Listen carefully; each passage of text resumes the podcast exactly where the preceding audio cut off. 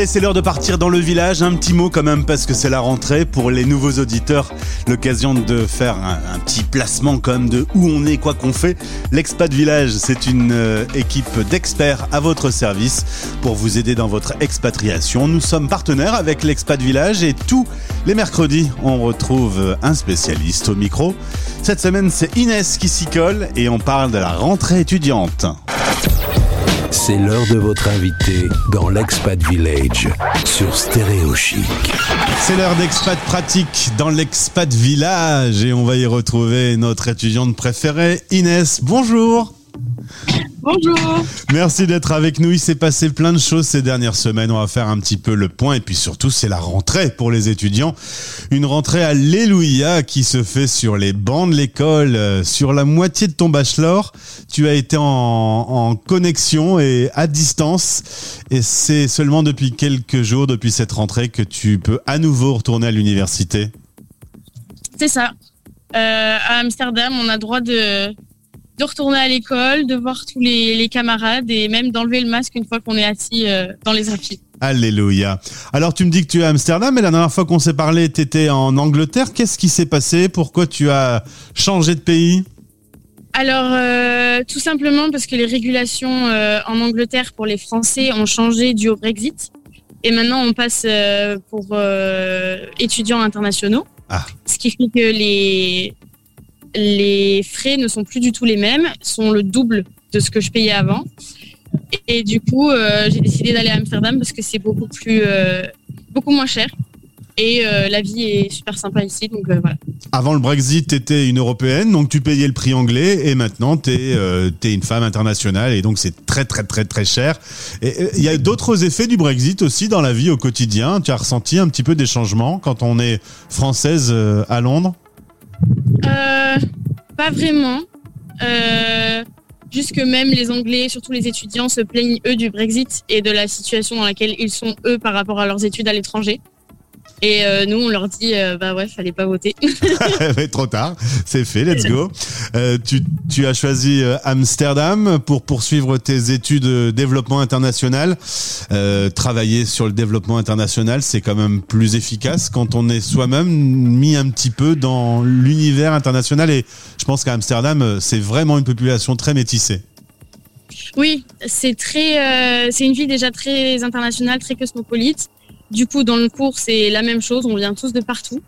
Et euh, en effet, d'avoir vécu à l'étranger, ça, ça permet de encore plus se rendre compte des, des situations desquelles on nous parle euh, de développement qu'il y a besoin dans le monde.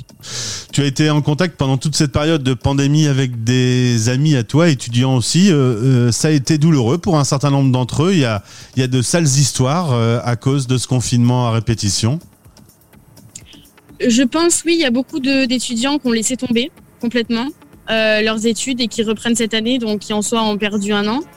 Euh, et puis après, il y en a beaucoup qui se sont retrouvés tout seuls, euh, très anxieux, très tout ça. Et c'est vrai que même moi, retourner sur le campus maintenant, de voir autant de gens et d'avoir à, parler, faire des nouveaux amis et tout, c'est assez compliqué. C'est plus aussi normal qu'avant et intuitif.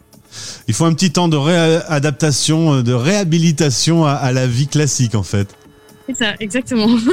Et les nouveaux euh, étudiants que tu rencontres euh, aujourd'hui vivent un début d'année avec ce plaisir et cette joie de retrouver, d'aller à l'école. C'est quand même le comble d'être content de retourner à l'université, quoi.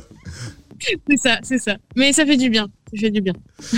Quel est le programme cette année euh, pour toi dans la suite de ces études? Tu déjà tu as un coup de cœur pour Amsterdam, tu aimes?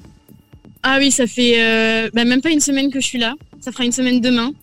Euh, j'ai déjà un vélo, je fais du vélo partout, je m'éclate, les canaux, tout ça. C'est franchement une super ambiance. Et en plus, il fait beau. Donc je sais que ça va pas durer, alors je profite et, euh, voilà. Euh, Amsterdam n'est pas non plus réputé pour 365 euh, jours de soleil par an, c'est vrai.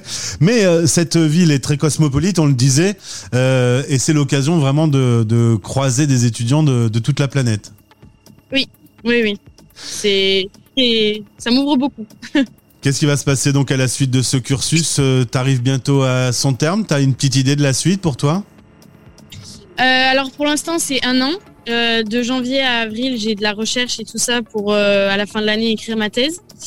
Et après, on verra ce que l'avenir me réserve. Mais ouais, tout ce qui peut toucher à des jobs dans des, dans des ONG, même l'ONU, ce serait le top du top. Mais voilà, quelque chose de très international. Peut-être que Michael ONU nous écoute et que du coup, euh, faudra lui envoyer euh, ton CV.